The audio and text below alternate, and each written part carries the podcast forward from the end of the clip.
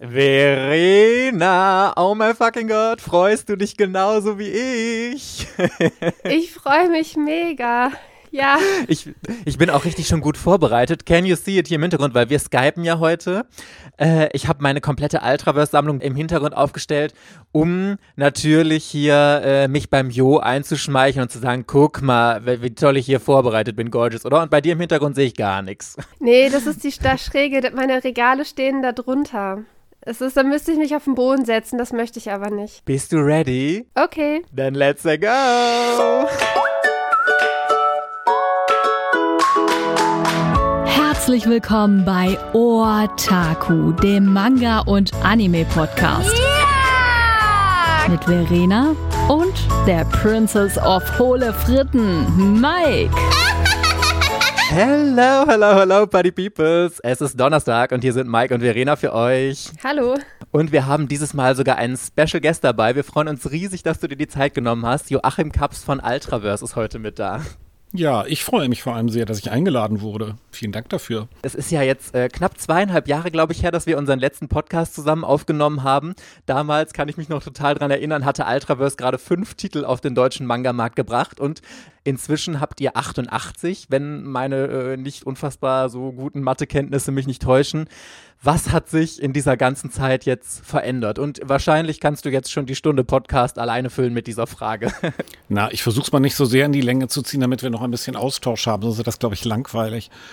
Es hat sich, glaube ich, echt alles verändert. Also, als wir uns damals getroffen haben, ich kann mich noch gut erinnern, saßen wir am Pinnersberg auf dieser wunderschönen Terrasse. Es war, glaube ich, sogar halbwegs leidliches Wetter. Ja. Ähm, und das war ja wirklich so die, die absolute Gründerzeit. Da waren wir, ja, wirklich quasi bei Null und wussten noch gar nicht so richtig, was auf uns zukommt. Und ich habe, glaube ich, auch mehr über meine ewige Vergangenheit gesprochen als über Ultraverse, weil es über Ultraverse noch gar nicht so viel zu erzählen gab. Und mittlerweile sind wir über 20 Mitarbeiter, haben, wie du sagst, irgendwas zwischen 80 und 90 Serien laufen. Insgesamt, glaube ich, irgendwas über 300 40 Bücher oder so.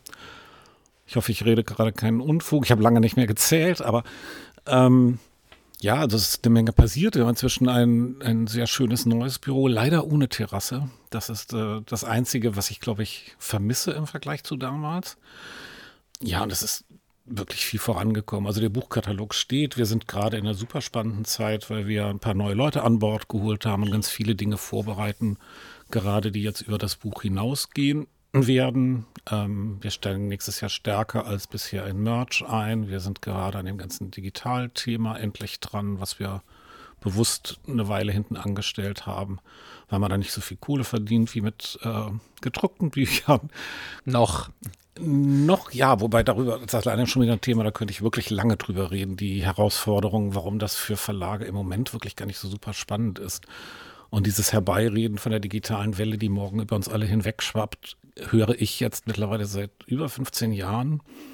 Und man steht dann halt immer so ein bisschen entspannter vielleicht da als andere und sagt, na ja, also mir ist jetzt schon so oft der Untergang des Papiers hervor, äh, vorausgesagt worden. Wenn das auch nur in der Hälfte der Fälle gestimmt hätte, würden wir jetzt gar kein Interview mehr führen. Ich glaube, die Prozesse gehen tatsächlich in Europa deutlich langsamer. Natürlich passiert da was und natürlich gibt es unglaubliche spannende Entwicklungen in diesem Bereich. Aber wie gesagt, das ist im Moment weit davon entfernt, ein riesiger Marktfaktor für die, für die hiesigen Verlage zu sein, zumindest. Und deswegen hatten wir es da gar nicht so eilig. Lustigerweise, das passt super zu dem Thema, das wir letzte Woche hatten. Da haben wir über Manga-Magazine gesprochen. Das ist ja eigentlich so eins der ersten großen Themen, die du damals auch behandelt hast. Und wir haben uns gefragt, ob das nicht was wäre, um Manga mehr digital zu kriegen? Wenn es so wöchentliche Magazine wie Shonen Jump, was natürlich gedruckt, brauchen wir ja gar nicht drüber diskutieren, in Deutschland nicht mehr funktionieren würde, selbst wenn sie wöchentlich rauskommen. Aber, ob es sowas auch in Deutschland äh, schaffen könnte, sowas wie Manga Plus von Shueisha oder so?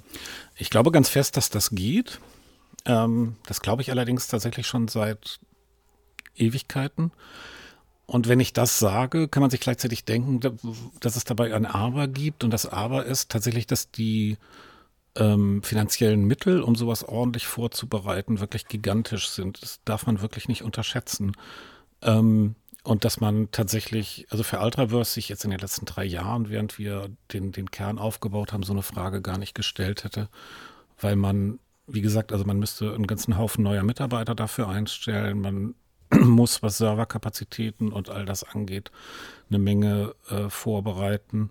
Man muss sich vor allem auch fragen, wie man die Kohle wieder reinholt. Und die Kollegen von Shuisha haben es da, sagen wir mal, ein bisschen leichter, weil die haben ein laufendes riesiges Businessmodell und sagen dann, wir nehmen das, was wir ohnehin produzieren und stellen das auf so eine Plattform. Das ist für Verlage außerhalb Japans eine komplett andere Challenge, weil du müsstest, um ein breites Angebot zu haben, und ich glaube, Plattformen brauchen eine gewisse Breite, ähm, müsstest du ja Titel in einem komplett anderen Rhythmus vorbereiten, trotzdem Übersetzer haben, die dir möglichst schnell weil zu Magazin würde auch gehören, nicht so lange warten, also nicht ein Jahr später das deutsche Kapitel machen, sondern möglichst schnell. Das heißt, du brauchst wirklich eine ganze Menge Manpower dahinter und Manpower bedeutet Investment, äh, wenn man die Leute nicht ausbluten lassen will. Und ich bin ganz stolz darauf, dass ich es jetzt 25 Jahre geschafft habe, Manga so zu machen, dass die Menschen, die mit mir gearbeitet haben, hoffentlich alle halbwegs ordentlich bezahlt wurden. Also kurzum, super, super spannendes Thema ähm, ist für uns tatsächlich auch im Moment sind das Dinge, über die wir sehr viel diskutieren und nachdenken. Aber ich bin mir sehr bewusst, dass es auch eine ganz schöne Challenge ist. Und ähm, wenn ich den einen Bogen noch schlagen darf, bevor mein, jetzt wird es doch wieder ein langer Monolog, ha, mein altes Problem.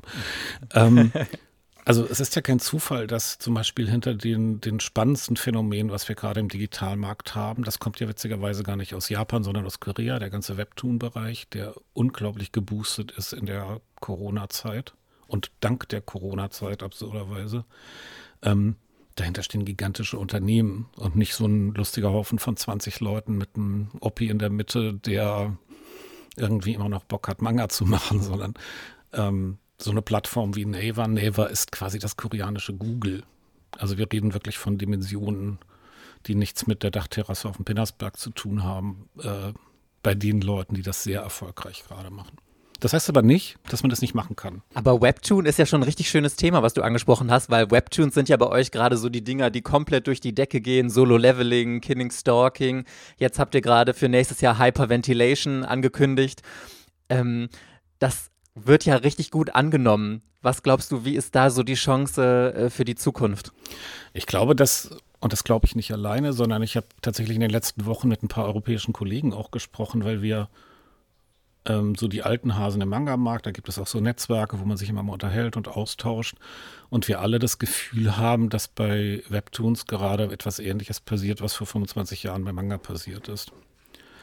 Ähm, also man kann es, man kann es geradezu riechen, dass eine Community entstanden ist, für die auch weder Ultraverse noch irgendein anderer Verlag in Europa irgendwas kann, sondern die ist einfach entstanden, weil die Koreaner ihre Titel auf Englisch verfügbar gemacht haben, weil es natürlich super attraktiv ist, wenn das alles umsonst ist oder vieles umsonst ist, was man lesen kann. Das eine unglaubliche Marketingkraft hat. Und wir sind da jetzt glücklicherweise reingestolpert, dass wir jetzt bei äh, in Deutschland die ersten waren, die das gemacht haben. Also die jetzt wirklich explizit Webtoons gemacht haben, wobei das ehrlich gesagt nicht mal stimmt. Ich habe tatsächlich bei Tukipop schon mal Webtoons versucht und kein Mensch wollte es haben. Aber das ist ein anderes Thema. Manchmal braucht man halt auch den richtigen Zeitpunkt. Und es passiert gerade in allen Ländern, ähm, dass man merkt, dass diese Community da ist, dass sobald ein Webtoon in gedruckter Form erscheint, ähm, die Leute losrennen und es kaufen. Ähm, und in Frankreich, Italien, Spanien, überall rüsten sich die Leute gerade für den großen Kampf um den Webtoon-Markt. Ähm, das ist eine unglaublich spannende Geschichte für mich, weil es eine solche Welle, die quasi aus dem Nichts mehr oder minder auf einmal so gestartet ist, wirklich in meiner Erinnerung wirklich seit Dragon Ball Zeiten so nicht mehr gegeben hat. Und ich finde es natürlich super spannend, gerade, dass das passiert, dass wir das Glück haben, mittendrin zu sein. Ähm, und auch wir versuchen gerade zu schauen, wie wir das ausbauen. Ähm, hat aber eine ganze Menge Herausforderungen im Moment noch, weil zum Beispiel die Koreaner gar nicht so heiß auf Bücher sind. Denn da sind wir wieder bei der Frage, wer sind die Leute, die Webtoons entwickeln? In Korea gab es eigentlich keine gedruckten Comics mehr, die ein nennenswerter Faktor waren. Das heißt, die gewöhnen sich jetzt gerade erstmal an den Gedanken, dass es diese komischen anderen Länder gibt, in denen Menschen noch Dinge auf Papier kaufen und gucken erstmal, wer im, im Laden bei ihnen sich darum kümmern sollte, ähm, diese Buchausgaben jetzt weltweit irgendwie zu lizenzieren und kommen nicht so ganz so schnell hinterher, wie wir uns das vielleicht alle wünschen würden. Aber es ist aufregend und ich finde es sehr schön, dass ich ein zweites Mal dabei sein kann, wie eine neue Generation von Lesern sich irgendwas holt, ähm, was keiner von uns Verlagsfuzis äh, planen konnte, sondern was jetzt, glaube ich, für die Nach-Manga-Generation was ist, was für sie jetzt wieder neu ist und spannend und wo die sich ihr Ding holen. Das heißt nicht, dass Manga verschwinden wird. Die anderen Comics gibt es ja auch immer noch. Manga haben ja auch keine französischen oder amerikanischen Comics verdrängt, sondern es entsteht noch ein spannender, sehr, sehr spannender neuer Bereich und es macht die Welt eigentlich nur noch bunter. Das ist voll Verenas Thema, weil Verena ist äh, die größte Webtoon-Leserin überhaupt. Ah, dann solltest du die Frage vielleicht eigentlich beantworten.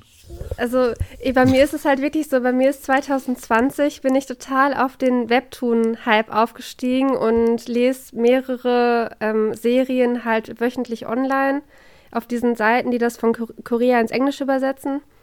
Deswegen ist da auch ähm, Killing Stalking, äh, kenne ich daher. Und Solo Leveling ist ja bei Tepitun, glaube ich. Und Killing Stalking war bei Lesin, zumindest online. Und ähm, ich bin da begeistert. Ich habe dann noch so eine lange Wunschliste, was ich gerne in Deutschland hätte. Und ich, mich würde es auch interessieren, ob jetzt vorhin dieses Stichwort digitaler Content, ob da nicht auch einige Webcomics, ähm, die einfach nur digital nach Deutschland kommen, dass man nicht immer alle äh, gedruckt bringen muss, weil die sind ja dann doch, vor allem wenn das in Vollfarbe ist, für 14 Euro oder für 16 Euro für viele doch äh, sehr teuer. Dass man dann sagt, lieber 5 Euro und dann, oder weiß ich nicht, 1 Euro pro Chapter und dann habe ich das halt digital. Ich glaube, das wird kommen, aber das wird nicht kommen in der Form, glaube ich, dass, also zumindest im Moment meine Einschätzung, dass die deutschen Verlage dabei eine große Rolle spielen, weil der Witz ist, ähm, die Kollegen in Korea sind ja gerade schon dabei, ihre eigenen Angebote zu starten. Wir haben zwei Plattformen, die mittlerweile direkt aus Korea deutsche Versionen anbieten. Äh, Tepitoon ist, glaube ich, sogar eine davon, wenn ich die gerade jetzt die Namen nicht komplett durcheinander werfe. Tumix ist eine andere. Ähm, also das passiert ohnehin. Und ich glaube, die Rolle der deutschen Verlage, selbst wenn wir das gerne hätten, wird dabei gar nicht die sein, da in diesem Bereich beim Digitalen mitzumischen, weil die Koreaner tatsächlich, äh, wie gesagt, mit, mit relativ hohem finanziellem Aufwand jetzt schon eine Schar von Freelancern irgendwie zusammengetragen haben, die ihnen die Sachen in nahezu alle Sprachen der Welt über kurz oder lang übersetzen. Ähm, und die Angebote werden da von der Seite kommen, denke ich. Also jetzt auch ganz ohne Neid oder so, denn wie gesagt, die Frage, ab wann man mit digitalem Content Geld verdienen kann, ist letztlich wirklich eine Frage der, der Größenordnung. Deswegen gehen ja auch die Anbieter zunächst immer alle über den englischen Sprachraum, ähm, weil da nun mal die meisten Menschen sind, die Englisch sprechen. Und wir haben in Deutschland und Frankreich etc. einfach das Problem, dass die also dass man diese kritische Masse, die man einfach brauchen würde mit der Sprache, um das alleine daraus zu finanzieren, wahrscheinlich nicht hinbekommen werden. Also das ist zumindest im Moment unsere Überzeugung. Wenn wir bei uns über Plattformen reden, dann reden wir tatsächlich eher davon, was wir mit den lokalen Künstlern hier entwickeln können. Also da, wo wir dann quasi die Hand darauf haben, Inhalte zu entwickeln, aber weniger ähm, die Frage, ob wir jetzt eine deutsche Kakao-Page oder Naver-Page oder Leasing-Page bauen müssen, das brauchen die ehrlich gesagt auch gar nicht von uns. Bei den Übersetzungen denke ich manchmal, bei denen, die ich sehe, doch, vielleicht bräuchten sie ein bisschen Know-how noch, was Bearbeitung angeht, weil ich manche echt crappy finde. Entschuldigung. Ähm, also, wo man dann halt merkt, dass Leute unter hohem Zeitdruck, die schlecht bezahlt sind, das so runtertackern. Das kann man, glaube ich, solange es umsonst ist, in Kauf nehmen. Das würde man, wenn man anfangen muss, dafür zu bezahlen, wahrscheinlich nicht ganz so sehr in Kauf nehmen. Es sei denn, die Leute sagen irgendwann, okay, ist for free, ist egal. Aber ganz ehrlich, Kuchen, der scheiße schmeckt, äh, wird auch nicht leckerer, weil er umsonst ist oder so. Ich bin da auch nicht Fan von, also die Sachen kostenlos zu genießen es gibt ja dann viele, da muss man dann diese Münzen kaufen und dann kauft man sich dagegen halt diese Chapter. Das heißt also praktisch, der, das Buch muss halt von den, vom Design und von den Extras so attraktiv sein, dass halt Leser bereit sind, nochmal dafür das Geld auszugeben und es dann auch nochmal haptisch im Schrank zu haben. Zum Beispiel. Wir haben da ganz spannende Erfahrungen schon gemacht. Also ich glaube, dass das, dass, dass im, im, im Umfeld von Webtoons Bücher so eine Art Merchandise sind. Also wenn du früher auf Konzerte gegangen bist, hast du gesagt, hey, geiles Konzert, äh, was mache ich denn jetzt noch? Hm, kaufe ich mir ein T-Shirt? Oder, naja, was ältere Menschen sich früher bei Konzerten so gekauft haben. Also diese typischen Rock'n'Roll-Wear-Sachen. Und die hast du halt mitgenommen, weil du A, ausdrücken wolltest, hey, ich bin Fan von Metallica, also war ich nie, aber jetzt mir fällt gerade nichts anderes ein, was ältere Menschen so von Konzerterfahrung erzählen könnten. Oder du kaufst dir irgendwelche Limited Editions, da bin ich dann schon dabei. Also weiß ich nicht, habe ich bei Rammstein auch immer gemacht, wenn es dann in eine Metal Box mit nochmal alles komplett und Bababa geht, bin ich immer vorne dabei, mir sowas zu kaufen. Und für die, ich glaube, für die Generation Webtoon wird das Buch so eine Art Merch-Artikel sein, so wie die Metallbox.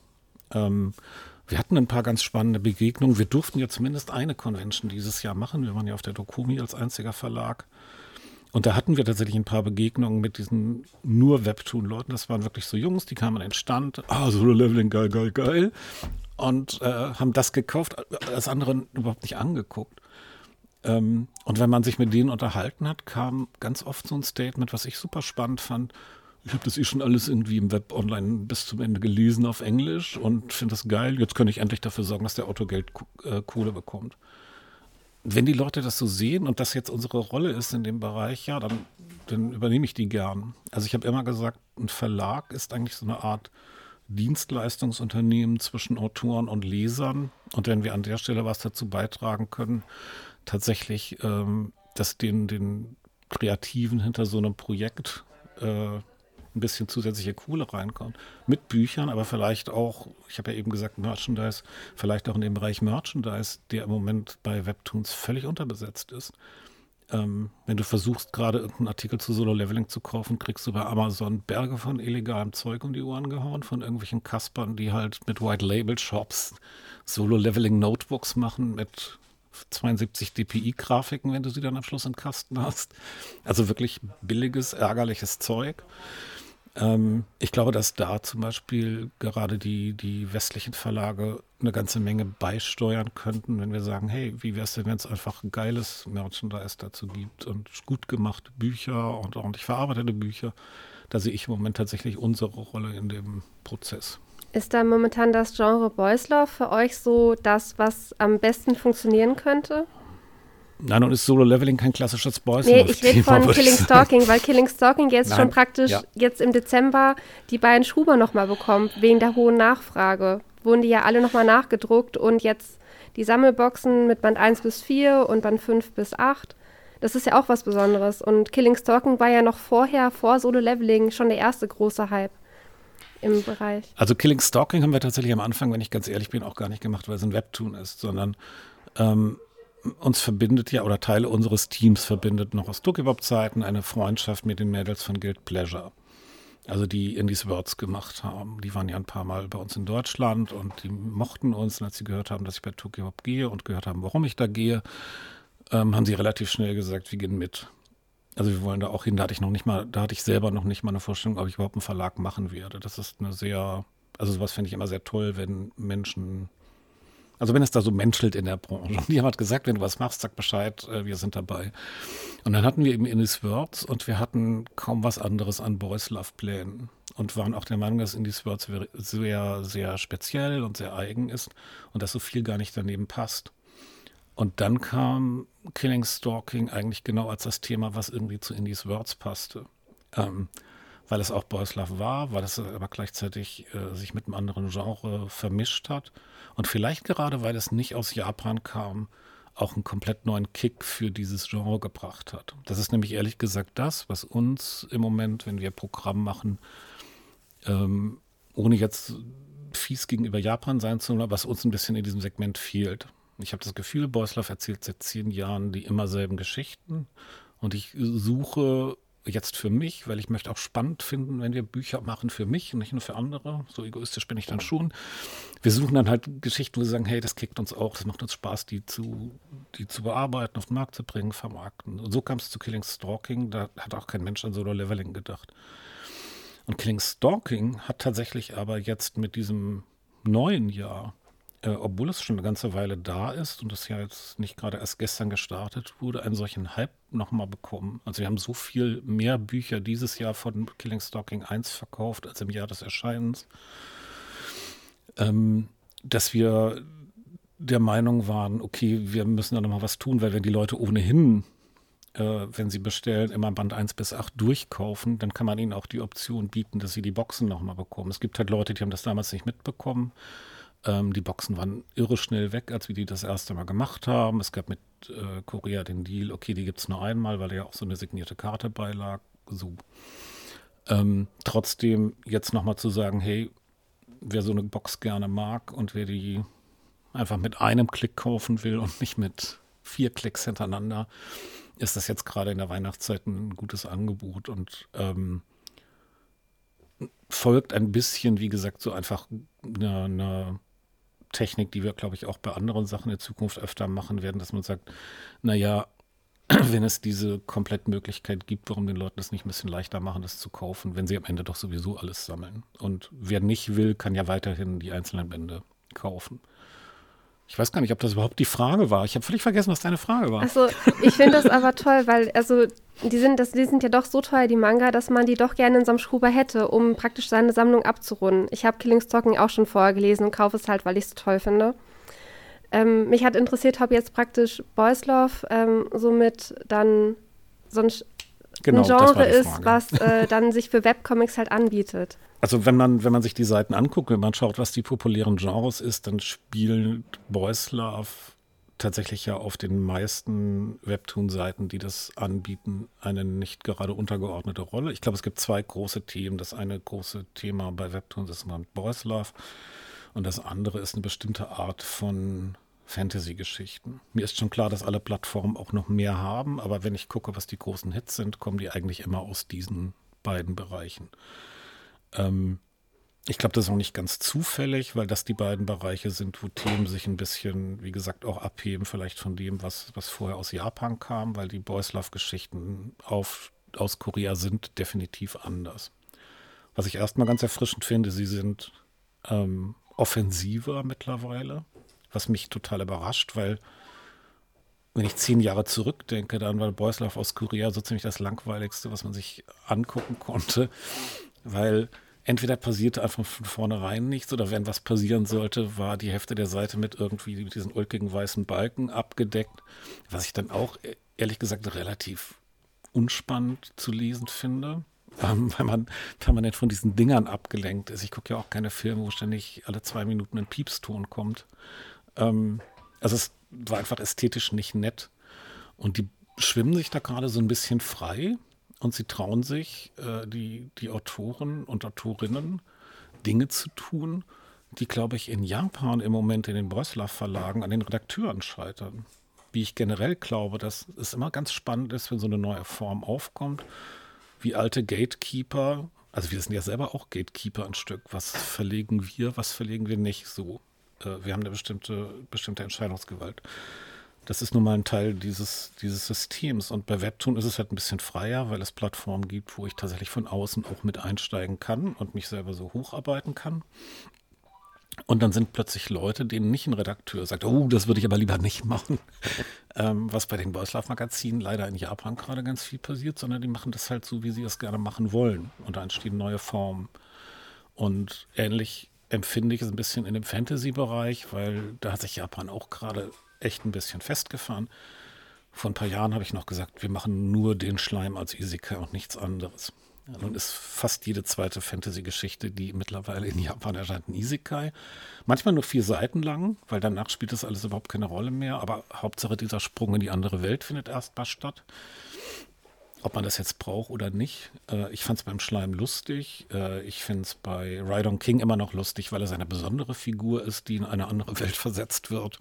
Ich warte immer noch auf die Donald Trump-Gegenvariante. Ähm, wobei der ist vielleicht ja ohnehin jetzt schon in einer anderen Welt, wer weiß.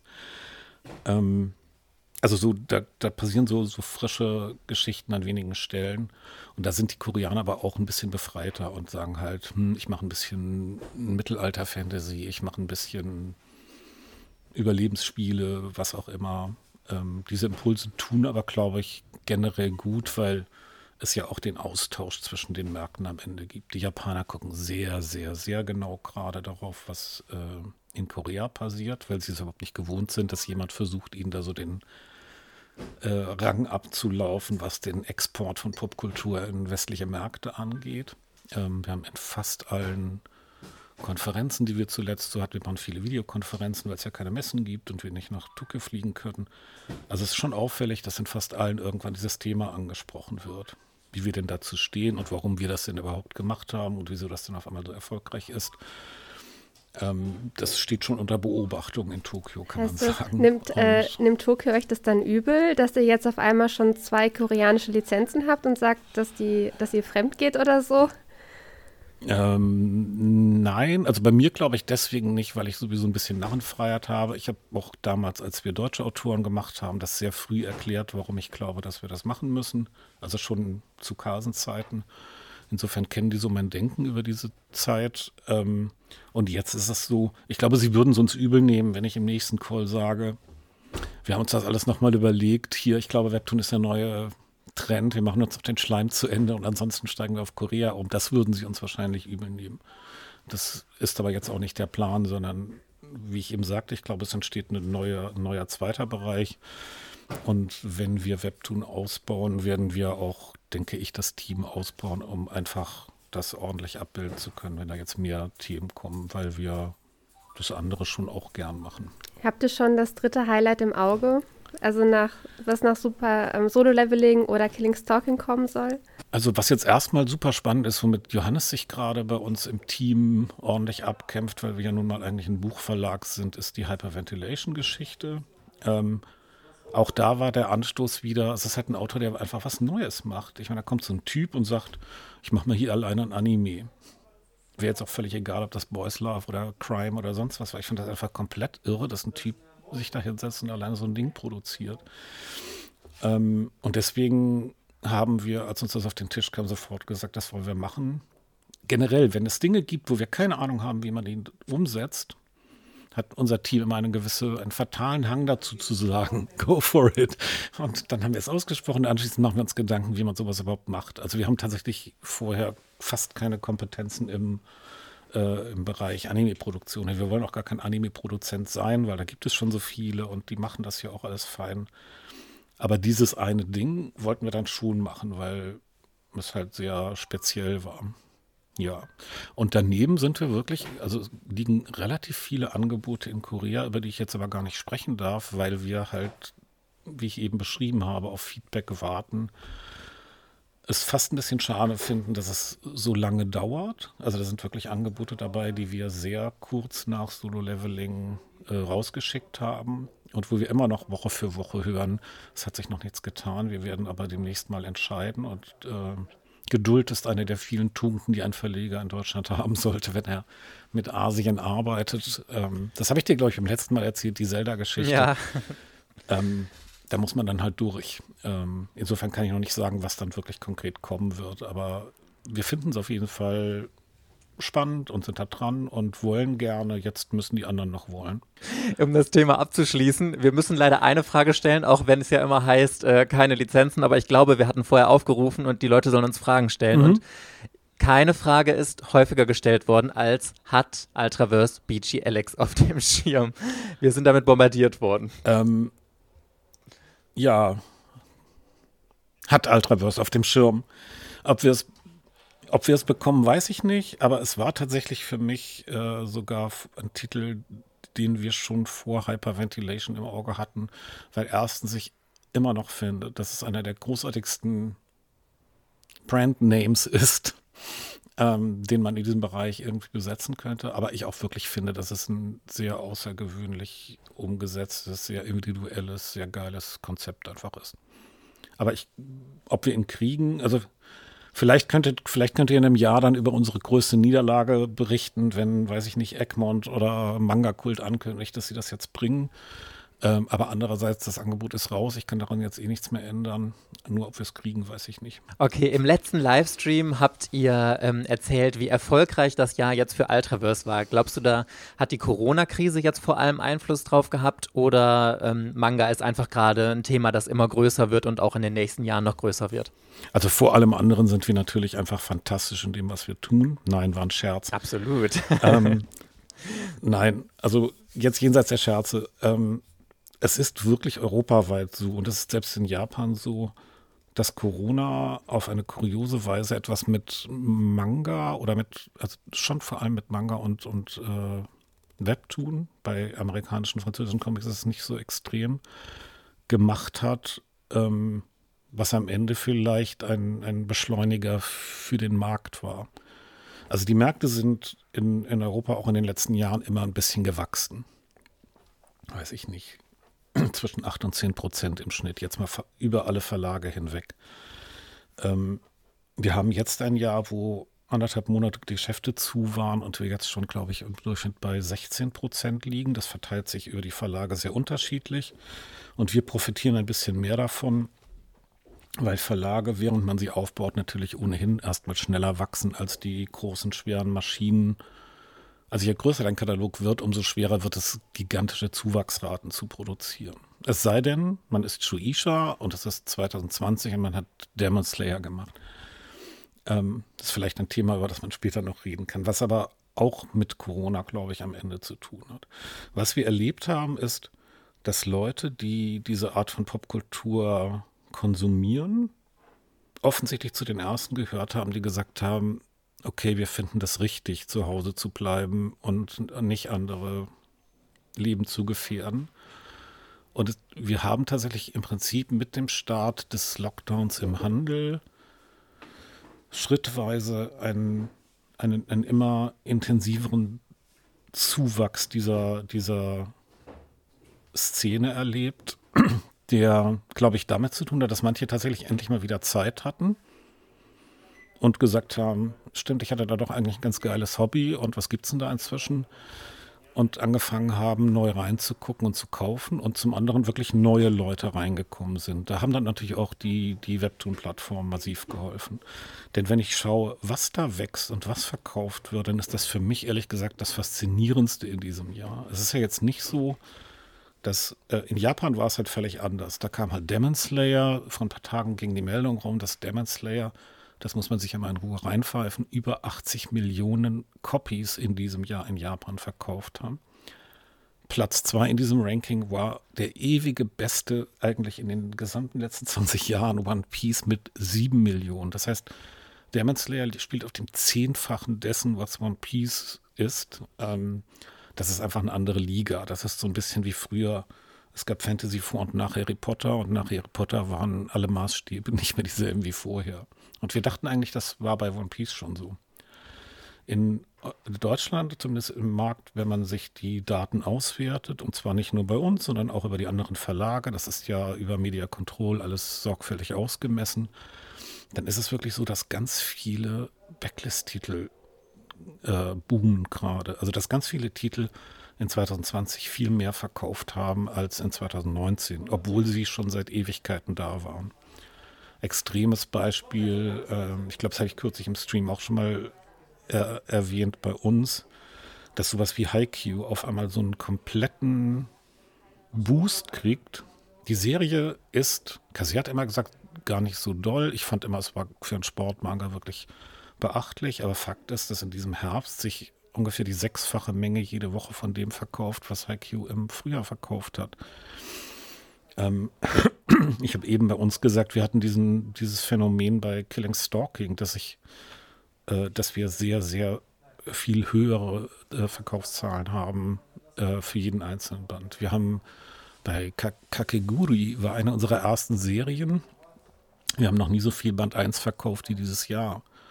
Ähm, und das könnte man jetzt in ganz, ganz vielen Beispielen zeigen. Und daraus ziehe ich zumindest den Schluss, dass wir gerade nicht erleben, dass Leute sich auf irgendwelche neuen Hits stürzen, sondern dass wir generell erleben, dass eine ganze Menge Leute entweder neu zu Manga zurückfinden oder ganz neu in Manga eingestiegen sind. Denn sonst machen solche Daten eigentlich überhaupt keinen Sinn.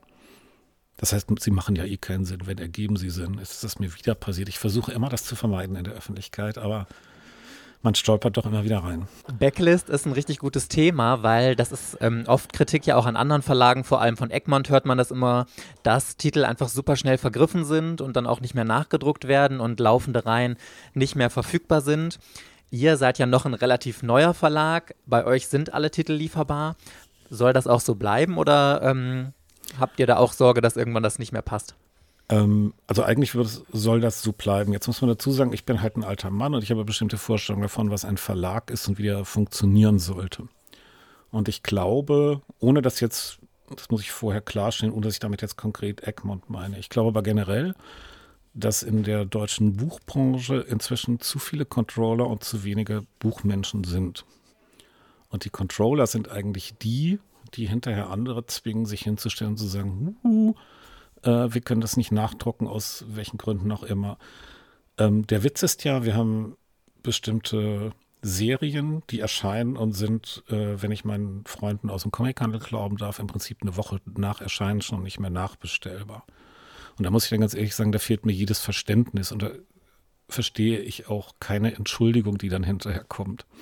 Wenn ich so auf Kante produziere, ähm, also es mag ja sein, dass es Serien gibt, die nicht gut laufen, ja, hat jeder Verlag.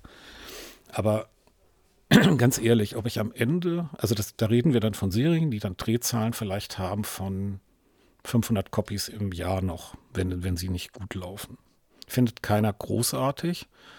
Aber wenn ich das denn weiß, und wir arbeiten ja mit Serien, und wenn ich das sehe, warum drucke ich denn nicht dann wenigstens diese 500 oder 1000 Copies mehr, wenn ich die Erstauflage raushaue? Denn ganz ehrlich, ja, Cash is King und dieser ganze Käse, der aus Amerika gekommen ist, habe ich mir ja zwölf Jahre auch angehört äh, in einem anderen Unternehmen. Wenn man aber dann wirklich mal seinen Taschenrechner mit rannimmt, ist der Unterschied, ob ich von der Serie 2500 oder 3000 der Erstauflage drucke, nun wirklich bewegt sich finanziell in einer Größenordnung, wo ich sage, wenn daran ein Verlag scheitert, an diesen 200 Euro oder 250 oder was das dann im einzelnen Fall je nach Ausstattung ist, dann würde ich mir mal ganz grundsätzlich Gedanken darüber machen, was ich da tue. Ähm, weil, also das soll gar nicht huchnäsig klingen, aber es kann, also es kann am Ende ja nicht über Wohl und Wehe einer internationalen Verlagsgruppe und die meisten außer uns sind internationale Verlagsgruppen entscheiden, ob man sich das leisten kann, dann, wie gesagt, diese 500 Copies mehr zu drucken, damit das Buch zumindest mal ein Jahr oder anderthalb lieferbar ist. Ich verstehe durchaus, wenn man dann irgendwann unter Zahlen kommt, ich kenne auch die Druckpreise von, äh, haben wir mal Spaß zu Tukebab-Zeiten angefragt, was es kostet, 300 Bücher zu drucken. Ist natürlich Käse, macht keinen Sinn. Also macht wirklich keinen Sinn und niemand würde ein Buch nachdrucken und es bezuschussen.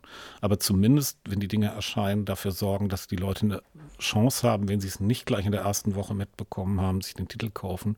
Das würde ich mal als das Mindeste sehen und wir werden unsere Backlist verteidigen, ähm, solange ich kann weil da kommt ein zweiter Faktor dazu.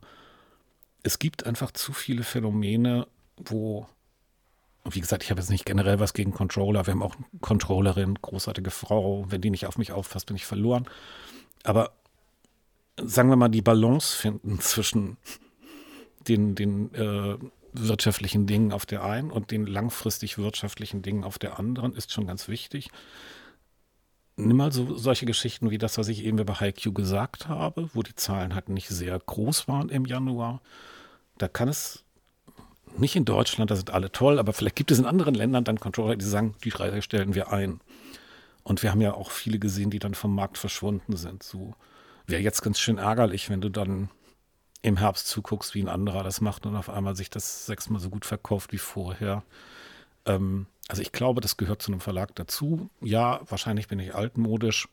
Aber solange ich mir das leisten kann, werde ich auch altmodisch bleiben. Und ich hörte ja auch, One Piece war zuerst ein Ladenhüter oder auch Dragon Ball. Ja, ich habe da vieles und, hinter mir. Ich glaube, vielleicht ist das auch ein bisschen bedingt durch meine Lebenserfahrung. Wie gesagt, kein Mensch wollte Naruto, kein Mensch wollte One Piece. Also jetzt kein Mensch stimmt nicht.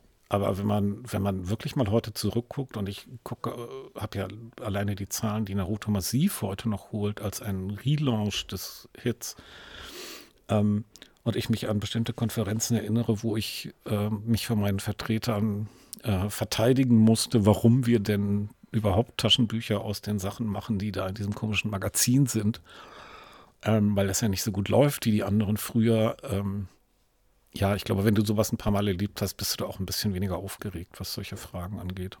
Bei euch geht der Trend ja auch gerade sehr dazu, das habt ihr im letzten Livestream auch angesprochen, sehr aktuelle Serien zu bringen, die noch gar nicht so viele Bände in Japan haben. Findest du das ähm, eine sinnvolle Entscheidung oder habt ihr auch vor, in nächster Zeit auch mal eher abgeschlossene Serien dann zu bringen? Naja, du hast natürlich das Problem, wenn du ähm, auch wenn ich ein alter Mann bin, aber wir ein junger Verlag sind und du in so einen Markt rein willst, du am Anfang erstmal mit der Situation ja für dich strategisch klarkommen musst, dass die großen Klassiker weg sind. Das war zum Beispiel ähm, deutlich leichter daran, als ich für die Amerikaner Tukipop gebaut habe, dass der Markt noch nicht so weit ausdifferenziert war wie heute und man sowieso eine Liste von 30 Titeln in der Tasche hatte, wo man sagen konnte, auch das könnte man eigentlich alles noch machen, da sind die anderen noch nicht zu gekommen. Das war eine andere Startsituation ähm, für Ultraverse. Zwölf Jahre später, 13, wie auch immer. Ähm, so gesehen brauchten wir erstmal eh eine andere Strategie. Ähm, und der zweite Punkt ist, dass wir ein Team haben, ähm, was wirklich sehr interessiert daran ist, was wirklich in Japan passiert. Das liegt jetzt daran, dass Johannes zum Beispiel eine Weile in äh, Japan gelebt hat eine japanische Frau hat, die auch bei uns arbeitet und großartig ist, weil sie sich um unsere ganzen Lizenzpartner kümmert. Die beiden lesen halt zu Hause den ganzen Tag das, was in Japan gerade erscheint. Und wenn die jetzt über was stolpern, was sie großartig finden, wäre es ja seltsam, wenn sie nicht am nächsten Tag bei mir am Schreibtisch stehen würden und sagen boah, wir haben das gestern gelesen, guck mal, guck mal, guck mal. Ähm, also so gesehen haben wir da auch eine Nähe und es gibt halt Themen, wo es, glaube ich, jetzt auch nötig sein wird, schnell zu reagieren Beispiel, wir haben vor kurzem angekündigt, eines meiner neuen Lieblingsprojekte, dass wir das äh, Shangri-La Frontier machen. Mit diesem großartigen Schuhschnabel-Maskenträger als Held. Also manchmal habe ich auch Spaß an Fantasy, vor allem wenn sie sich nicht so ernst nimmt. Ähm, großartig gezeichnete Serie, großartig erzählte Serie und eine Art von, von Manga, wie ich sie einfach gerne lese, weil das einfach so dumm, dumm, dumm, dumm, dumm weggeht, man coole Figuren hat und auch lachen kann dabei. Ähm, haben wir sehr früh gekauft, da gab es das Buch noch gar nicht. Und ich glaube, es war auch ganz gut, denn jetzt zu den letzten Wochen kamen halt verschiedene Meldungen, huhu, der große neue Hoffnungsträger von Kodansha. Ähm, ist Shangri-La Frontier und ist jetzt schon über 100.000 Copies in Japan und wird gerade nachgedruckt, obwohl es noch gar nicht so lange raus ist und hat das Magazin nach vorne gebracht. Wenn ich da jetzt warten will, bis sechs Bände zusammen sind, stehen meine ganzen Kollegen, die ich sonst ja sehr schätze, halt auch bei Kodansha und sagen, wollen wir machen. Wenn ich ins Risiko gehe und sage, ich habe keine Ahnung, ob das der nächste große Hit wird, ich finde es aber geil, und habe das Glück, sowas zu kaufen und es läuft und ich bin dann eigentlich schon ready to go, wenn irgendwann in den weiteren Schritten, hu, die große Animation, der Vergnügungspark und dieses ganze Zeug hinterherkommt, was dann die großen Hypes auslöst und ich dann auch schon eine Backlist habe, macht mir das ehrlich gesagt verlegerisch auch immer noch mehr Spaß als so eine Nummer wie ich kriege im Oktober Nachricht, dass im Frühjahr irgendwas in Japan als Anime geboostet wird. Dann rennen alle los kaufen die Serie, schaffen es, bis der Anime durch ist, vielleicht den ersten Band auf den Markt zu kriegen, haben dann aber noch die restlichen 20 an der Backe und wenn der Boost vorbei ist, stehst du manchmal dann auch ganz schön doof da, weil sich die Trends heute relativ schnell ablösen, weil die Partner ja dann mit Recht auch erwarten, dass du das Ding zu Ende bringst, auch wenn es am Ende eigentlich gar keinen interessiert hat. Also worauf ich raus will, ich glaube, es wird eine Balance sein und ich finde es immer ganz drollig, dass es ja jetzt eigentlich schon ist, dass wir diese Balance haben. Ich meine, wir haben immerhin Full Metal Alchemist gemacht, weil es für mich auch so ein Ding war. Ich meine, da sagt man nicht nein, wenn Square Enix irgendwie dich anruft und sagt, wie, äh, wollt ihr das mal machen? Ähm, wir haben als großes Projekt, was ich jetzt auch nicht gerade als äh, super trendy empfinde, das ganze Studio Ghibli-Thema vor uns. Also wir werden die Sachen da machen, glaube ich, wo, wo sie zu uns passen. Und wir werden aber deswegen nicht sagen, wir hören damit auf, wenn wir neue Dinge spannend finden, zu versuchen, unsere Hand da drauf zu kriegen. Das heißt, man muss eigentlich bei Ultraverse dann nochmal so in zwei Jahren gucken, was sind denn die Titel, die jetzt schon laufen, wo jetzt vielleicht gerade erst der Hype ausgebrochen ist, weil ihr dann versucht, der Zeit so ein bisschen voraus zu sein. Na, sagen wir mal so, wir versuchen schon auch ein Verlag zu sein und nicht jemand, der Bücher zum Ereignis nur macht.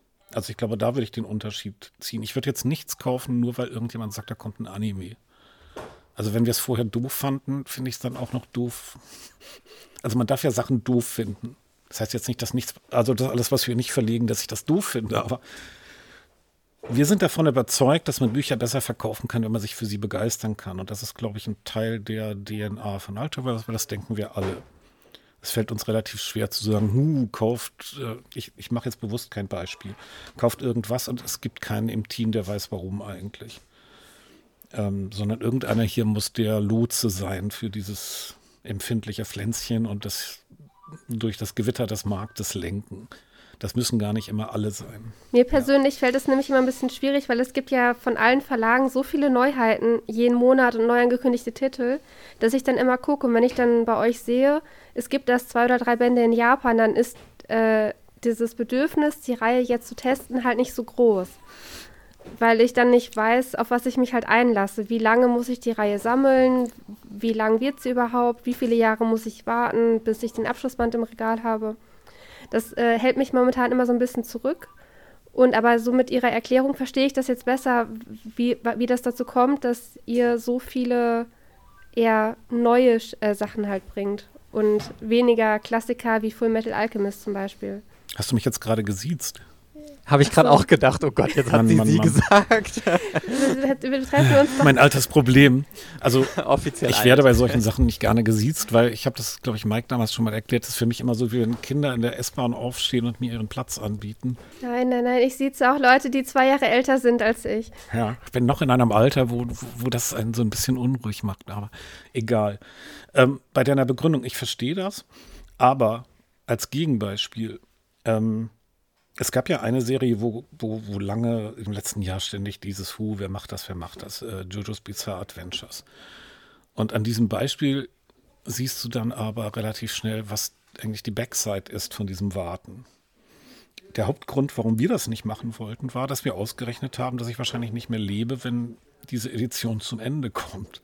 Nicht, dass wir jetzt alles, also dass, dass der Verlag aufhört zu existieren, wenn ich nicht mehr lebe, aber wenn du halt wirklich so ein Projekt hast und alle Verlage haben über 20 Jahre zugeguckt, wie da was wächst und jetzt hast du diesen Hype und ja, dieser Hype wird befeuert durch bestimmte Cross-Media-Effekte und und und.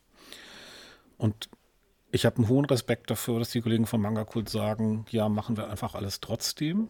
Ähm, wobei die spannende Frage ja dann auch da wird, das Problem ist nicht, die ersten zwei, drei Bände zu machen sondern bei dieser Reihe, wir haben das, glaube ich, ausgerechnet, wir hätten wirklich zwölf Jahre gebraucht mit unserem, also wir haben da mal drüber nachgedacht, haben uns das angeguckt und haben festgestellt, wir würden zwölf Jahre brauchen, um da anzukommen, wo die Serie heute ist. Und sowas habe ich zum Beispiel bei Tokipop schon mal mit Gintama gemacht und das finden gerade die meisten auch nicht gut, weil seit ich Tokipop verlassen habe, ist, glaube ich, der Erscheinungsrhythmus von Gintama bei alle anderthalb Jahre ein neuer, aber ich weiß es gar nicht. Ja, also gefühlt kommt hin. sehr lange. Kommt hin, ja. Ähm, und dann wird es irgendwann völlig sinnlos. Ähm, also das heißt, ich glaube, es ist halt klar, es ist immer dieses Extrem und die Chance, ähm, dass wir uns auch mal vertun, ist natürlich da. Also vielleicht ja, vielleicht sind wir manchmal auch zu früh. Aber da passt dann wieder das, was ich eben sagte bei den Nachdrucken, wenn man dann aber Verlegerei im klassischen Sinn äh, betreiben möchte und sagt, ja, aber in zwei, ich kann die zwei Jahre warten. Wir kalkulieren die Bücher so, dass sie jetzt für uns äh, schon funktionieren. Und selbst wenn das jetzt halt 3.000, 4.000 Leser sind und nicht gleich 20, ist ja einfach eine Frage, was ich aus meinem Taschenrechner so rauskriege, ob ich glaube, dass das geht. Ähm, und dieser Mix ist dann halt wichtig. Und dann ist es aber, und das habe ich ein paar Mal auch erlebt, natürlich umso geiler, Entschuldigung, äh, zu meiner Zeit sagte man sowas, ach, ähm, wie sagt man heute, umso, naja. Nice. Äh, nicer, genau. Ähm, wenn man, wenn man dann diese Backlist aufgebaut hat und dann kommt auf einmal der große Hype, dann hast du natürlich als Verlag auch richtig Spaß, weil dann brauchst du nur noch auf deinen Nachknopf zu drücken und sagen, wie, go for it. Wie jetzt beispielsweise bei Killing Stalking. So, hier, ja, bitteschön, Weihnachten, alles bei Schuber. Kauft, ja. kauft sie komplett unterm Weihnachtsbaum. Und auch um das gerade richtig zu stellen, und zwar nicht, weil ich das Bedürfnis hätte, habe ich ja leider immer noch nicht mehr, weiß ich nicht, einen goldenen BMW oder Porsche oder was auch immer zu kaufen, sondern es ist für den Verlag natürlich, sind solche Sachen ein Geschenk, denn ja, es ist jetzt, die Übersetzung ist gemacht, die Arbeit ist gemacht, es ist sehr viel leichter, durch Nachdrucken Geld zu verdienen als Verlag, als durch ständig neue Bücher zu machen. Äh, das hat Carlsen ja unter anderem so groß gemacht, die leben ja immer noch vor allem von Pixie und Harry Potter. Und im Prinzip musst du immer nur sagen, na gut, Pixie gibt es auch neue Sachen, aber bei Harry Potter machst du halt alle drei Jahre ein neues Cover und verkaufst und verkaufst und verkaufst und eigentlich musst du da aber nicht mehr viel Energie und Arbeit reinstecken. Mehr ins Marketing dann vielleicht. Also auf jeden Fall dankbarer. Und dieses Geld, wie gesagt, fließt dann nicht in den Porsche, sondern fließt dann eher in Projekte, dass wir halt sagen, prima, davon können wir dann ohne jetzt auf anderen rumhacken zu wollen, halt auch mal Serien nachdrucken, die sich vielleicht nicht so leicht rechnen. Was für dich auch immer schon ein ganz wichtiges Thema war, sind ja auch deutsche Künstler. Ja. Ich, vom Bauchgefühl her würde ich sagen, Ultraverse hat den größten Pool aktuell an deutschen Zeichnern, die zumindest gerade aktuell noch veröffentlicht werden. Habt ihr da noch was in der Pipeline oder sagst du, ich bringe jetzt erstmal die Projekte, die ja alle super erfolgreich laufen? Ich erinnere mich an von der lieben Susanne, die übrigens eine Frage eingereicht hat ja, äh, auf einer Skala von 1 bis 10, wie gut du Green Garden findest. ich habe für dich mal 20 stellvertretend geantwortet. Das, das, ist reizend, ja. Aber das ist tatsächlich genau das, was ich gegeben hätte. Ja, richtig. Also ist das einfach noch ein Thema, klar, das dich weiter begleitet? Sucht ihr da noch nach neuen oder sagt ihr, wir sind erstmal äh, bedient mit unseren Plätzen? Wie ist das mit deutschen Zeichner? Nee, wir sind in äh, Gesprächen. Wir müssen aber rausfinden, wie wir das machen. Denn das Thema deutsche Zeichner, wie du schon sagtest, ist eines, was mir seit, seit vielen Jahren sehr am Herzen liegt und wo ich immer mehr sehe, dass, es, dass wir gerade auch einen Punkt im Markt erreichen, wo das tatsächlich auch wirtschaftlich jetzt endlich anfängt, Sinn zu machen. Ähm, das war nicht immer so. Also bei den frühen Projekten, äh, zum Beispiel bei Tokyo Pop, war das zum Teil sehr, sehr viel Investment und sehr, sehr wenig Return.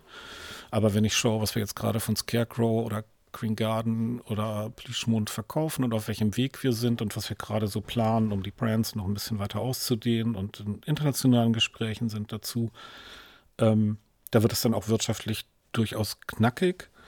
Dass wir jetzt schon der Verlag sind, der die meisten deutschen Zeichner hat, muss ich dazu aber auch noch sagen, finde ich ausgesprochen traurig, weil es eigentlich ein Schlag ins Gesicht der anderen ist. Also das sage ich jetzt mal so, auch wenn mich jetzt alle doof finden, aber also ich finde halt schon, dass es zu der Verantwortung von Verlagen dazugehört, nicht nur immer zu sagen, ich kaufe eine Lizenz und übersetze die und fertig, sondern wir sind alle dabei und wollen diesen Markt gestalten und wollen das Buch auch zu was machen, was den Leuten Spaß macht und wo man die Leute abholt, zum Beispiel auf Veranstaltungen.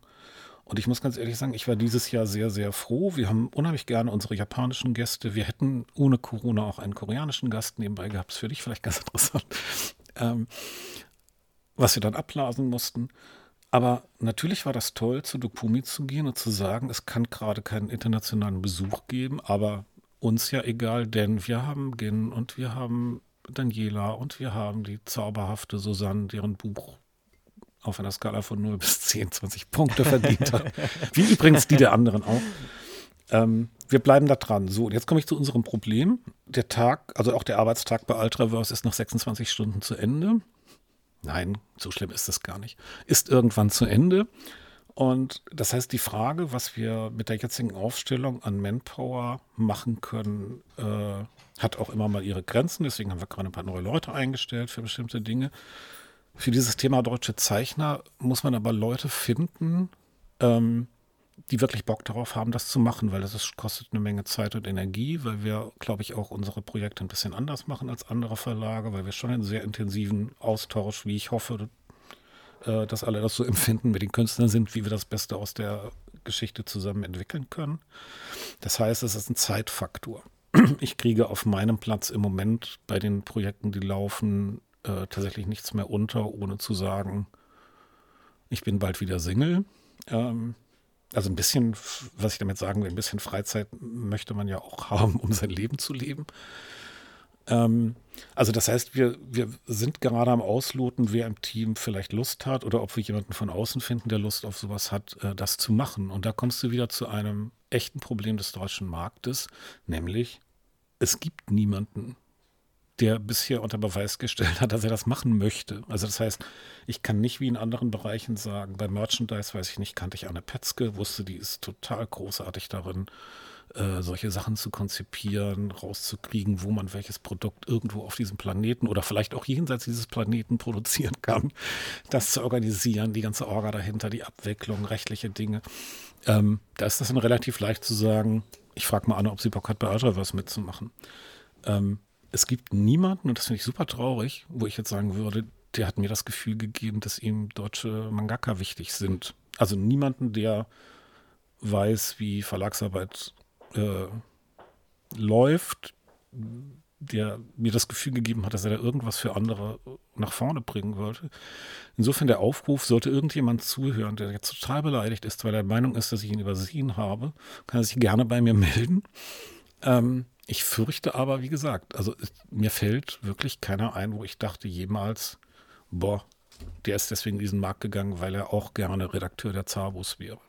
Dabei ist es mit eines der schönsten Dinge auf der Welt, Redakteur der Zabos zu sein, das mal nebenbei, aber die gebe ich jetzt auch nicht mehr ab. Das stimmt, aber du betreust ja auch bei Ultraverse wirklich alle deutschen Zeichner selbst, ne? Das war tatsächlich anders geplant. Ähm, das, die Geschichte könnte Susanne jetzt erzählen, wenn sie noch äh, weiter Fragen einreicht oder das hinterher hört. Susanne äh, sollte tatsächlich eigentlich bei äh, Katrin Aust unterkommen. Und dann hat aber Katrin Aust uns verlassen. Und also da war ich schon so weit zu sagen, äh, ich habe das Gefühl, es wird mir zu viel. Und dann äh, sollten wir, äh, sollte Katrin das machen. Und Katrin hat sich aus verschiedenen Gründen irgendwann dazu entschlossen, ja Freelancer sein zu wollen. Und dann bin ich in der Mitte des Bandes, kam das Buch auf magische Weise wieder zu mir zurück, weil wir in der Zeit dann etwas überraschend umorganisieren mussten. Und jetzt bin ich auch ganz froh, weil ähm, also Susanne ist nicht nur eine großartige Künstlerin, die 20-Punkte-Bücher macht, sondern auch ein wirklich ausgesprochen liebenswerter Mensch. Und äh, solange sie mich aushält, äh, bereichert es tatsächlich in ein paar zusätzlichen Überstunden mein Leben, wenn ich das betreuen darf mittlerweile. Aber gewollt war es tatsächlich nicht. ähm, und wie gesagt, das ist gerade so ein bisschen der Bremsklotz wir sprechen mit einigen Menschen gerade tatsächlich über weitere Dinge und ich glaube auch, dass das wichtig bleibt, das zu tun. Aber ja, wir brauchen noch so ein bisschen die helfende Hand, die uns hilft, das voranzubringen. Ich freue mich auf Anrufe, wie gesagt. Lass uns beim Thema deutsche Mangas noch einmal auf die Limited Edition von Scarecrow ja. kommen. Finde ich auch ganz spannend. Ist jetzt geplant, also erstmal, wie ist es dazu gekommen und äh, ist geplant, dass auch die Folgebände Limited Editions bekommen oder bleibt der erste schwarze Band ein Unikat im Regal? Ähm, äh, blau. Also im Moment gehe ich erstmal davon aus, dass es, dass es jetzt ungeschützt und ohne dass das Final mit Gin, das steht nämlich, glaube ich, morgen oder übermorgen an, dass ich mit dir spreche, abgestimmt ist. Also eigentlich wird es mit Sicherheit eine zweite geben, weil es noch ein paar Ideen zu zusätzlichen Items gibt. Und das mit der Box, dass es die überhaupt gibt, das ist eigentlich genau das, was ich eben meinte, mit warum es im Verlag diese Sparingspartner braucht. Das ist wirklich im Ping-Pong-Verfahren zwischen Gin und mir entstanden. Ähm, bei der Frage, wie schaffen wir es, dass dieser zweite wichtige Schritt, also nach der, der Undead Messiah-Serie in, in ihrer Karriere, möglichst viel Aufmerksamkeit bekommt. Und jetzt kann ich entweder sagen, ich heure die teuerste Werbeagentur Deutschlands an und lasse sie ganz Deutschland plakatieren. Glaube aber, dass das an der Zielgruppe relativ vorbeigegangen wäre. Und dann haben wir stattdessen gesagt, lass uns doch einfach, einfach eine richtig geile Edition machen. Also wirklich so ein Wunschset, wie wir uns das vorstellen würden. Weil wir irgendwann mal zusammensaßen und gesagt haben, hm, wieso gibt es denn das immer bei Computerspielen, aber nie so richtig in unserem Lieblingsbereich. Und dann sind wir halt losgelaufen und haben über ein paar Wochen hinweg Ideen gesammelt und sie hat dann immer auch sofort, äh, sagen wir mal, die visuelle Umsetzung zu den einzelnen Ideen gehabt und dann war das, ja, ist das so ein Ping-Pong. Und da hatten wir ähm, Anne Petzke noch nicht im Team. Das heißt, ich armer alter Mann musste dann rausfinden, wo wir die verschiedenen Dinge produzieren. Habe mich aber, glaube ich, ganz gut geschlagen. Ähm, habe noch Herstellung, also bei der Herstellung natürlich Hilfestellung gehabt für diese Box, die drumherum kam. Also mit der Steffi Geek, die sehr viel an der Grafik mitgearbeitet hat, noch einen tollen Input gehabt. Und also, was mich irre freut, ist, was für ein unglaublicher Erfolg das war. Also wir haben immer gesagt, okay, wir machen halt eine bestimmte Teilauflage dieses ersten Bandes nur in dieser Box. Wir haben immer auch gesagt, wir machen die nicht zweimal. Solche Sachen sind doof, wenn sie immer da sind. Bestimmte Dinge sind ja gerade deswegen toll, weil sie nicht jeder hat. Ähm, und dass wir die aber am Ende im Prinzip in der Woche alle abverkaufen, bis auf so 100 Exemplare, die wir uns für Komi beiseite gelegt hatten, ähm, das hätten wir jetzt ehrlich gesagt auch nicht gedacht, hat mich aber riesig gefreut. Und es hat eigentlich den Effekt, also weil ich am Anfang von Marketing sprach, glaube ich, so schön hinbekommen, dass, dass das für zwei, drei Wochen wirklich Talk of the Town war, weil die großartigen Fans wiederum ja fast alle sich zu Hause so einen kleinen Altar aufgebaut haben und es wieder auf Social Media gestellt haben und äh, weitererzählt haben. Und das ist das Schöne, finde ich, an dieser Szene, denn wenn du diese Reich Reichweite früher über klassische Werbung hättest abbilden wollen, wäre das richtig, richtig teuer. Und so ist es halt einfach so, dass die Begeisterung der Fans sich irgendwie streut und sie das denen erzählen, die es auch wirklich wissen müssen. Ähm, und wie gesagt, das ist die bessere Alternative zu einem Plakat vor dem Haus meiner Mutter aufzuhängen, die am Ende die Collectors Edition von Scarecrow wahrscheinlich eh nicht gekauft hätte. Gibt es denn, gibt es denn Band 2 und 3 dann auch in dunkelblau oder sind die, wenn es keine Limited geben sollte, dass die dann in weiß bleiben? Also ist ja jetzt um die Farben, wir haben ja zwei verschiedene Farben. Das ist ja doof, wenn Band 1 blau ist und Band 2 und 3 ohne Limited dann man in weiß kaufen muss. Ob das doof ist oder einfach, äh, also ich, erstens, ich kann dir die Frage erst Ende Dezember beantworten, weil es ist nicht, tatsächlich nicht final entschieden. Ähm, und auch da sage ich jetzt nichts ohne Gin. Äh, ich habe dazu zwei, drei Ideen, aber wenn ich jetzt das jetzt hier sage und habe mit Gin nicht besprochen, sagt Gin, du bist doof, jetzt gehe ich doch zurück zu Tokyo Pop und das wäre das mit einer der schlimmsten Sachen, die mir passieren könnte. Das wollen wir hoffentlich nicht. Dann wünsche ich mir das einfach, dass, äh, dass man das einheitlich haben kann. Also ich glaube, dass es uns bisher immer gelungen ist, ähm, sagen wir mal, unsere Reihen so aufzubauen, dass das ganz gut harmoniert. Ähm, Im Prinzip gibt es ja eigentlich nur zwei Wege. Entweder du machst tatsächlich das, orientierst es sehr, sehr stark daran, oder du spielst, was ich manchmal auch mag, äh, so, so ein Farbkonzept durch, was im Fantasy-Bereich oft passiert. Ähm, ich war in jungen Jahren mal nicht Warrior Cats Laser, aber Warrior Cats wäre ein schönes Beispiel. Da ist der eine orange, der nächste grün, der nächste blau, bla bla bla. Aber trotzdem sind sie alle irgendwie verbunden, weil es von vornherein durchdachte Gestaltung ist. Das werden wir in jedem Fall versuchen hinzubekommen.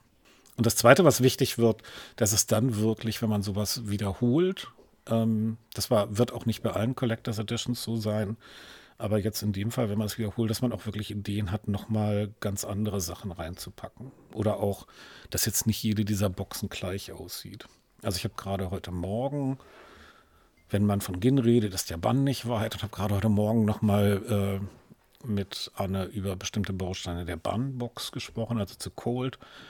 Ähm, da wird es zwar auch zum Beispiel so ein sehr, sehr spannendes Ding mit so einem Acrylaufsteller, der aber ganz anders ist, geben. Aber vielleicht erzähle ich das jetzt einfach hier, ist ja egal.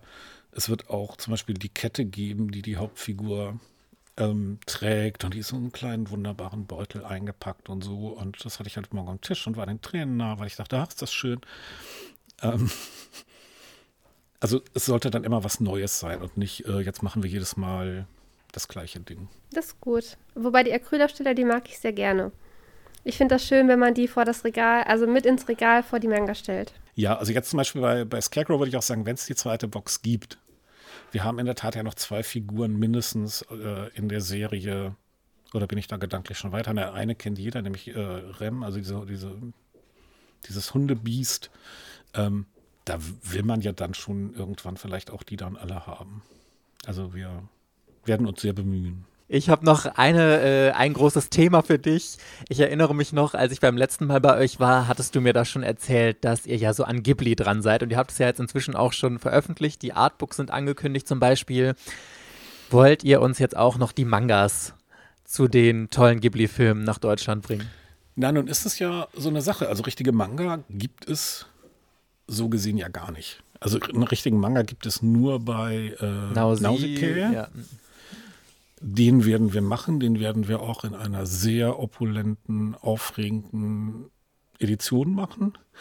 Bei den anderen Filmen ist es tatsächlich eher so, dass es eher für jüngere Leser ähm, diese, diese Anime-Comic-Umsetzung gibt. Ähm, zwei davon, glaube ich, gab es schon mal auf Deutsch. Das eine habe ich bei Carlsen damals selbst gemacht mit zwölf oder so. Chihiros äh, Reise ins Zauberland, Spirited Away. Genau. Und Mononoke Hime haben wir, haben wir glaube ich, damals auch gemacht, als der Film lief. Das waren, glaube ich, die beiden. Die finde ich des, also die, das ist jetzt vielleicht nichts für klassische Manga-Leser. Ich finde die deswegen spannend, weil ich immer mehr merke auf den Cons, ich treffe Leute und die haben einen Kinderwagen dabei und bringen ihre Kiddies mit. Und die wollen, ehrlich gesagt, wenn die mittlerweile Generation Manga sind, den Kiddies ja auch den Spaß an Manga irgendwie nahebringen. Ich hoffe, das zerstört nicht die Zukunft unseres Marktes, weil vernünftige Kinder natürlich sagen, was Mama und Papa sagt, finde ich doof, ich suche mir was Eigenes. Aber das ist ein anderes Thema. Ähm, aber ich finde die Vorstellung einfach schön, dass sich jemand mit seinen Kindern hinsetzt und die Totoro-Geschichte abends am Bett zum Einschlafen angucken kann. Und das sind ja wirklich mehr so eine Mischung aus Bilderbuch und, und, und Manga dann. Ein Bilderbuch gibt es auch, das werden wir auch machen. Ähm, also die wird es, die wird es ganz sicher geben. Das ist, wie gesagt, vielleicht für klassische Hardcore-Manga-Fans gar nicht die ideale Form, aber wir können, soweit sind wir noch nicht, dass wir irgendwas neu zeichnen dürfen. Und einen echten Manga gibt es, wie gesagt, nur bei dem einen. Aber die möglichst breit wird es werden, ja. Gibt es bei dir oder für dich im Verlag einen Manga, der noch gar nicht die Aufmerksamkeit bekommen hat, die er so richtig verdient? Eigentlich ja alle. Im Grunde müssten alle unsere Serien sich 80 Millionen Mal verkaufen, genau wie Demon Slayer. Ähm, also natürlich gibt es immer welche. Also eine Sache, der ich wirklich immer noch viel mehr Aufmerksamkeit wünschen würde, obwohl es schon recht erfolgreich ist, ist, äh, und ich muss jetzt immer aufhören, dass man niemanden bevorzugt, aber ich finde immer noch, dass Plüschmond für, ist für mich was sehr Besonderes, weil was Daniela da macht und dass Daniela den Ansatz hat, Manga kann auch dazu dienen, äh, jungen Mädels oder auch Jungs äh, Mut zu machen, wenn sie in einer doofen Lebenssituation sind ähm, das bewegt mich sehr und deswegen ist mir das Projekt da einfach sehr wichtig, weil es so eine Strahlkraft darüber hinaus hat, wo ich sage, am liebsten hätte ich, dass das in Schulen verteilt wird. Soweit haben wir es noch nicht gebracht. Ähm, und ich war sehr gerührt, ehrlich gesagt, von vielen Reaktionen, die da so aus der Online-Welt kamen. Die jungen Leute übersetzen mir das dann immer und schreiben es mit Schreibmaschine ab, damit ich das auch mitkriege. Ähm, und also das hat mich wirklich sehr angerührt, wenn, wenn Leute schreiben, dass das Buch oder die drei Bände, die bisher da sind, eigentlich genau das bewirkt haben. Also wenn, wenn man Bücher macht, die für Leute Mutmacher sind, ist das, glaube ich, somit das Schönste, was einem passieren kann. Ähm, deswegen dürfen das gerne noch viel, viel mehr lesen. Ähm, ja, wahrscheinlich würden mir noch zwei, drei andere einfallen, aber ähm, ja, ich habe, wie gesagt, wir haben, ich habe Geduld in meiner, meiner Verlegerei. Und vielleicht sind manche, wo ich jetzt das sagen würde, in zwei Jahren so, dass plötzlich alle sagen, wie konnte ich das denn damals nur übersehen? Abschließend, was glaubst du, wie sich das nächste Jahr für euch entwickeln wird, wie es da im nächsten Jahr weitergeht? Also wir haben gerade wirklich viel, also wir spüren gerade sehr viel Rückenwind und ich glaube, wir haben uns, wenn man das denn planen kann, ich glaube ja immer in Teilverlegerei kann man nicht planen, aber ich glaube, wir waren noch nie so gut aufgestellt, wie wir es gerade sind. Also wir haben so viel im neuen Jahr vor. Wie gesagt, es kommt dieser ganze Merch-Digital-Kram dazu. Kram klang jetzt nicht sehr liebevoll. Diese wunderbaren Merch- und Digitalprodukte ähm, dazu. Ähm, wir starten Ghibli. Wir haben acht Reihen, die in den ersten sechs Monaten mit einem neuen Anime irgendwie kommen. Darunter echte Hoffnungsträger wie Kimono Jien oder 300 Jahre Schleim und all solche Dinge. Ähm, also ich glaube, wir konnten jetzt nicht mehr tun, um uns auf das Jahr vorzubereiten, irgendwie so gut wir konnten, sind insofern guter Dinge. Wir haben auch, äh, wie gesagt, auch im Bereich der Deutschen, ich freue mich irre auf März, wenn Cold kommt und also alles, was ich absehen kann, denke ich, ähm, soll nicht unbescheiden klingen, aber wir haben jetzt getan, was wir tun konnten und jetzt liegt es an der Welt da draußen, aber wir sind bereit und selbst wenn es neue Lockdowns gibt und meinetwegen noch zwei oder drei nötig sind, um Leben zu retten, die stehen wir auch noch durch. Wir haben auch sehr, sehr viel gelernt in diesem Jahr, ohne jetzt lange über Corona reden zu wollen. Ähm, und ich glaube, aus diesem Lernen wird auch noch mal eine ganze Menge Energie entstehen. Also ich gucke lächelnd ins neue Jahr.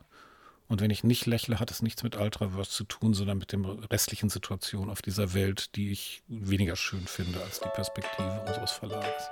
Vielen, vielen Dank, dass du dir heute die Zeit genommen hast. Dann hoffen wir, dass wir uns in einem Jahr vielleicht äh, zum, zur Bilanz 2021 wieder hören. Ja, das ist eine schöne Idee. Wir machen jetzt immer einen Adventstalk. Ich bin dabei. Sehr gut. Sehr gut. Und alle anderen hoffen wir, dass wir euch dann nächste Woche Donnerstag in der nächsten Ortaco-Folge wiederhören. Bis dann. Tschüss. Wunderbar. Ciao. Tschüss.